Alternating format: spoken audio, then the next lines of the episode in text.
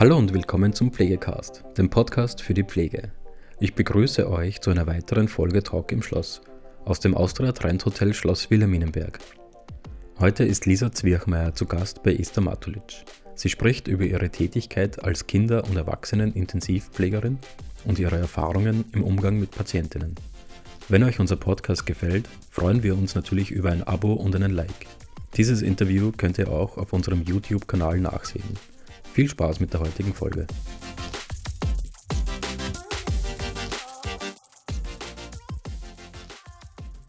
Lisa Zwirchmeier.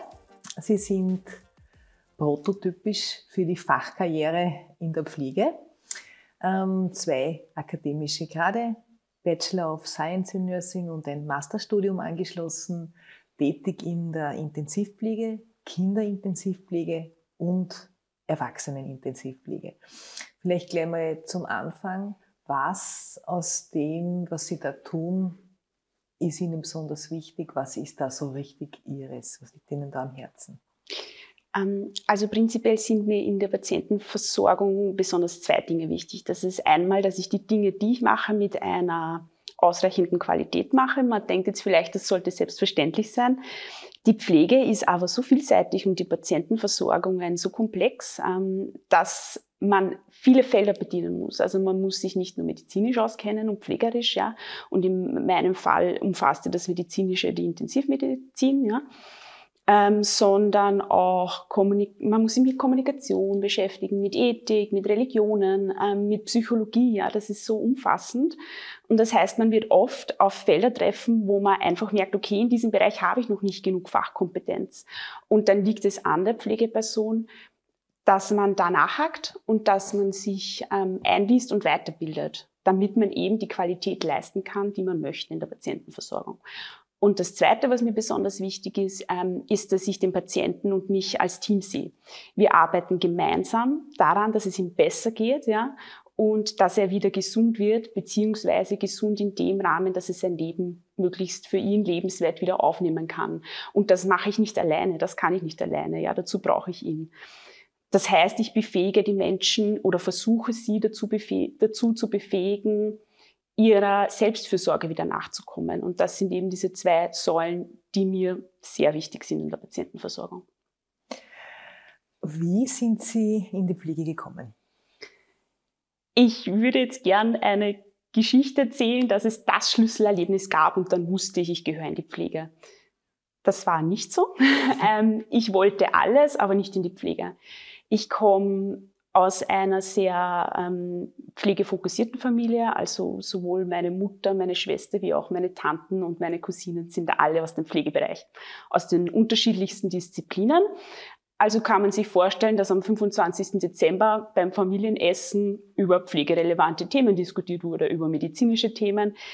Das heißt, ich wurde von Grund auf so geprägt. Ich wusste mit acht, was ein Rundspülkatheter ist und ein Zytostatikum und ich auf die Frage, was denn, was man denn mit Diamanten macht, habe ich nicht geantwortet ähm, als Schmuck, sondern meine Antwort war, sie sind Skalpelle in der Augenchirurgie. Das, so wurde ich geprägt und so bin ich aufgewachsen.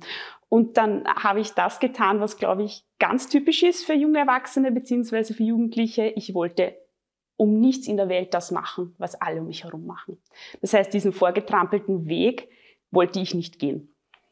Ähm, die Pflege oder ein Studium zur Gesundheits- und Krankenpflege war immer so mein Backup-Plan. Ich wusste, dass ich wahrscheinlich viele Kompetenzen mitbringe, die man darin braucht, aber ich habe mich nie darin gesehen. Und dann habe ich meine Fühler in ganz viele verschiedene Richtungen ausgestreckt, bin aber schlussendlich in Gesundheits- und Krankenpflege gelandet, ähm, und musste dann im Laufe meines Studiums immer mehr feststellen, dass dieses Feld meine Interessen und meine Stärken eigentlich sehr bedient. Ja. Und habe natürlich auch ähm, während den Praktikern schon viel positive Resonanz bekommen von meinem Umfeld ähm, und habe dann für mich immer mehr herausgefunden, dass das doch mein Platz ist, wo ich hingehöre. Und dann kam die Intensivpflege des Weges, in die ich mich äh, verliebt habe. Das ist total mein Feld mit allen seinen Stärken und Schwächen. Und für mich war aber immer klar, dass ich mich weiter akademisieren möchte, in welche Richtung auch immer, sei es ähm, mindestens ein Master beziehungsweise dann vielleicht weiterführend auch ein PhD. Also das ist für mich nie aus Frage gestanden und habe dann eben nach anderthalb Jahren berufsbegleitend das Masterstudium für ähm, angewandte Gesundheitswissenschaften an der FH Krems angeschlossen. Und das war quasi so mein Weg in die Pflege. Ich bin jetzt sehr froh, dass ich dort gelandet bin.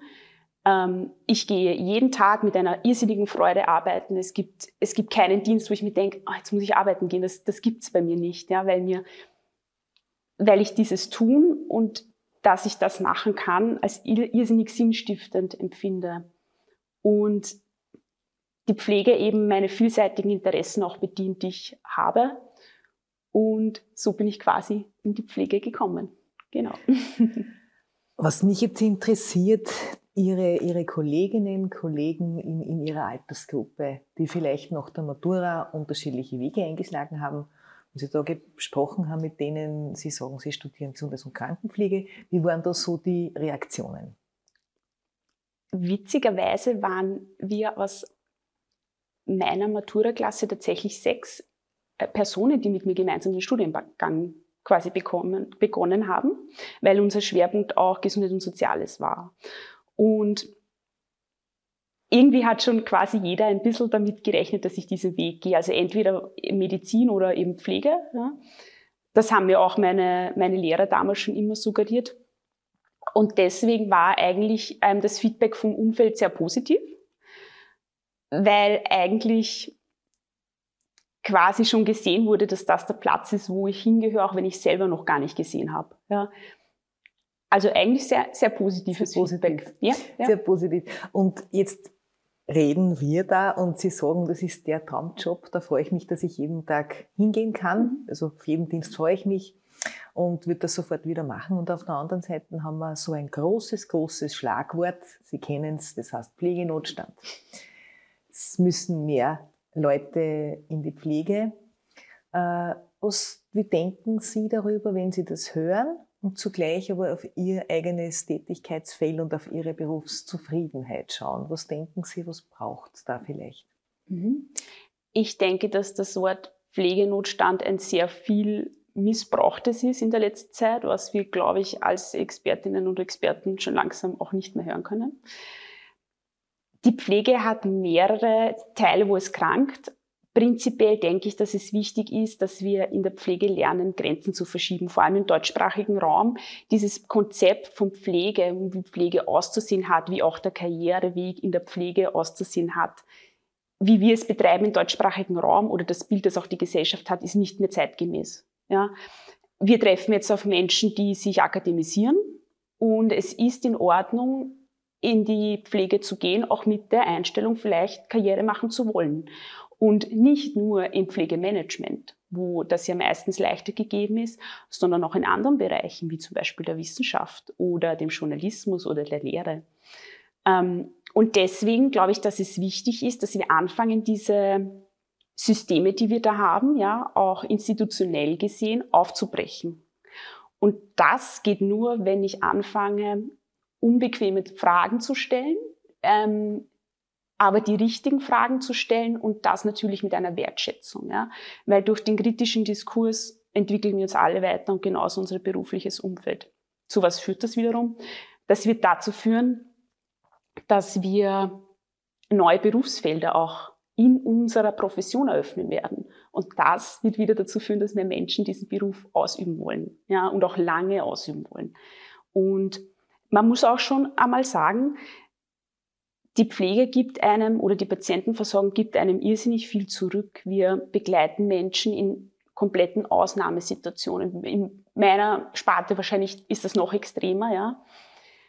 Aber ich sehe es als irrsinniges Privileg, die Fähigkeiten und die Kompetenzen zu haben, diesen Beruf ausüben zu können. Und ich denke, dass das oft auch vergessen wird. Ähm, weil im Endeffekt ist die Pflege, Pflege ist das pure Leben, wenn man, wenn man so will. Ja? Ähm, das ist Freude, das ist Trauer, das ist Schmerz. Das bedeutet genauso, dass man Menschen zu einem neuen, eventuell besseren Leben verhilft. Das bedeutet aber genauso, dass man gemeinsam mit einem Vater sein Kind in den Sarg legt. Ja, das, das ist aber auch Leben. Und ich denke, wenn man das besser abbildet und auch diese Möglichkeiten für Berufsanwärter oder für Außenstehende mehr aufzeigt, was es nicht alles sein kann und dass es so viel bedient, wird das Wort Pflegenotstand sich bald relativieren. Aber das ist viel Arbeit noch. und wenn Sie, wenn Sie einem, einem jungen Menschen, der Ihnen jetzt sagt, ähm, ja, ein Pflegeberuf, so quasi, warum, warum, warum machst du das? Was begeistert dich daran? Ich meine, Sie haben jetzt eh schon sehr viel gesagt, ja. Mhm. Was würden Sie dem ganz grundsätzlich sagen? Warum ist das ein toller Job? Es ist ein toller Job, weil es jeden Tag bedeutet, auch als Pflegeperson, deine Komfortzone zu verlassen. Du kommst nur früh in den Dienst und du weißt prinzipiell nicht, was dich erwartet. Aber dann am Ende diese ganzen Hürden und Herausforderungen, die sich stellen, doch im Sinne des Patienten überwunden zu haben, ist etwas für mich extrem befriedigendes. Ja? Und natürlich bedeutet das, seiner Komfortzone herauszusteigen. Und da sprechen wir, dass du schwierige Patientenversorgungssituationen haben wirst. Eben, wie vorher schon angesprochen, Tod, Leben, dass das alles sehr nah beieinander liegt. Ähm, dass es vielleicht auch, dass du mit Lebenswelten in Berührung kommen wirst, die du nicht verstehen wirst. Ähm, und auch auf Dinge treffen wirst, die du, wo du einfach merkst, okay, da habe ich zu wenig Fachkompetenz und da muss ich mich selbstständig darum kümmern, diese zu erwerben. Ja? Das alles bedeutet, deine Komfortzone zu verlassen. Nur prinzipiell ist es so, dass in der Komfortzone nicht viel Gutes passiert. Da passiert kein Wachstum, da passiert kein persönliches Wachstum und auch kein berufliches Wachstum. Und die Pflege triggert dich eigentlich dazu, da rauszugehen. Ähm, dessen muss man sich bewusst sein aber gleichzeitig gibt einen die Pflege eben auch sehr viel zurück. Eben wie vorher schon erwähnt dass man eigentlich näher am Leben gar nicht dran sein kann und dass die Pflege auch wirklich viele Möglichkeiten eröffnet, mein Leben und das Berufsfeld in Einklang zu bringen, weil wir wirklich extrem viele Disziplinen haben, viele Arbeitszeitmodelle, ähm, Modelle, die auf 12,5 Stunden Diensten beruhen, dann wieder was, was ein bisschen flexibler ist. Das heißt, je nachdem, in welcher Lebenslage ich mich befinde, werde ich Arbeit finden, die ich gut integrieren kann. Ja? Und das ist auch ein großer Benefit. Ja meiner Meinung nach. Und Sie sind jetzt ja jemand, der schon in der neuen Generation der Pflege ist, der auch schon akademisch ausgebildet worden ist. Also schon die Erstausbildung war ein Studium mit Bachelorabschluss. Genau. Haben Sie das Gefühl gehabt, dass Sie da gut vorbereitet werden auf das berufliche Tun? Prinzipiell denke ich nicht, dass ein Studium oder eine, auch eine schulische Ausbildung dich in allen Facetten auf die Pflege vorbereiten kann. Das ist einfach ein Anspruch, den wir, denke ich, gar nicht stellen dürfen, weil er einfach nicht zu bewerkstelligen ist. Was ich aber machen kann als ähm, Institution, die Pflegende ausbildet, ist, dass ich den, ähm, den Pflegeanwärtern einfach die Kompetenz mitgebe, sehr selbstkritisch, sehr reflektiert zu sein, sehr scharfsinnig zu sein und eben zu erkennen, okay, wo fehlt es bei mir? Und wie hole ich mir das aber auch nach. Ja? Ähm, und dann stellt sich die Frage gar nicht, ob ich quasi die Menschen gut genug vorbereitet haben, weil sie die Skills dazu haben, sich selber vorzubereiten. Ja? Also ich befähige sie selbst zum Lernen. Und das ist, denke ich, also das ist meiner Meinung nach der Anspruch, den ich an Institutionen habe, die Pflegende ausbilden. Ja, ich sage auch immer den Schülerinnen und Schülern und Studentinnen und Studenten, die ich mit habe, ich weiß auch nicht immer alles, ja, aber ich lese es nach. Ja? Und genau um das geht's. Ich hole mir die Infos ein, die ich dann brauche. Den Menschen die Angel geben und nicht den Fisch. Genau. Genau. Dankeschön für die Metapher. ähm, und jetzt haben Sie, wie gesagt, die Grundausbildung abgeschlossen, das Studium. Mhm. Sie sind tätig in einem hochanspruchsvollen Bereich und Sie haben berufsbegleitend auch noch ein Masterstudium absolviert. Mhm. Welchen Tipp würden Sie denn jemandem mitgeben, der, der sowas auch vorhat. Wie schafft man das? Das schafft man durch einen starken familiären Rückhalt, durch einen guten Rückhalt im Team. Auch zum Beispiel, da geht es schon alleine um Diensttäusche, ja, dass man sagt, ich habe da vier Tage Uni FH, ja, ich brauche einen Diensttausch. Also da muss schon auch viel Feedback vom Team vor allem da sein. Dann gibt es ja Gott sei Dank ähm, doch Arbeitszeitmodelle, die das dann erlauben, ja, vor allem auch mit zwölfeinhalb Stunden Diensten. Und den Turnusdienst, wo man ja am Wochenende und Nacht auch arbeitet, lässt sich das gut vereinbaren. Natürlich ist es anstrengend, keine Frage, aber da wären wir wieder bei der Komfortzone. Ja, wenn ich mich weiterentwickeln will, ist das mit Arbeit verbunden. Ja. Und es empfiehlt sich oft für die persönliche Weiterentwicklung, für die berufliche Weiterentwicklung, wie auch immer, die Extrameile zu gehen. Ja. Und die muss ich halt dann auch gehen. Also ganz klare Worte, wenn ich was will, dann muss ich dafür mehr tun, als das ein normaler beruflicher Alltag ist, eh klar, und muss auch in der Ausbildung immer mich selber kümmern, muss schauen, muss einfach selber, ja, die Extrameile, wie Sie so schön sagen. Genau. Mhm. Ja. Hat seinen Preis. Genau. Die Sache. Ja. Wenn Sie jetzt in die Zukunft schauen, was liegt da an für Sie, wo Sie sagen, da freue ich mich, das ist das, was in der nächsten Zeit mich beschäftigen wird oder das ist etwas, das ich vorhab? Mhm. Was wäre ähm, da so ein Plan? Ja, gemeinsam im Pflegenetz konzipieren wir jetzt eben ähm, verschiedenste neue Formate, wo man halt einfach kritisch über die Pflege diskutieren wird. Auch darüber hinausgehend ähm, über verwandte Berufsfelder. Also über das freue ich mich sehr, einfach über diese kritische Auseinandersetzung. Ich bin ein Mensch, der gerne unbequeme Fragen stellt oder da auch hindrückt, wo es vielleicht weh tut. Ja? Ähm, aber das natürlich mit einer, mit einem Sinn für Grenzen natürlich macht. Ja? Ähm, auf das freue ich mich. Ich freue mich auf meine weitere berufliche Tätigkeit. Ich sehe mich auf alle Fälle auch in Zukunft noch am Bett, am Patienten und mit dem Patienten arbeiten. Das ist was, was ich auf keinen Fall derweil aufgeben möchte, weil es mir sehr viel zurückgibt. Ja, und dann, dann wird man schauen, ob sich weiterentwickelt in Richtung doch noch PhD, Doktorat oder vielleicht auch mal ins Ausland, um einmal über den Tellerrand und über die Grenzen auch hinauszublicken, was sich dort so tut. Also ich bin da sehr offen, Möglichkeiten ergeben sich. Das Leben kann man nicht immer hundertprozentig planen. Ja. Es ist gut, so circa einen Plan zu haben, aber immer ist es nicht möglich. Man muss schauen, was sich ergibt. Und da bin ich prinzipiell sehr offen und bin mir sicher, dass da noch viele spannende Projekte auf mich zukommen werden, auf alle Fälle. Danke für das schöne Beispiel dafür, was man auch als jung in der Pflege stehender Mensch tun kann, alles schaffen kann, wie vielfältig man arbeiten kann, wie viel Freude man dabei empfinden kann und vor allen Dingen alles, alles Gute für die Zukunft. Vielen herzlichen Dank.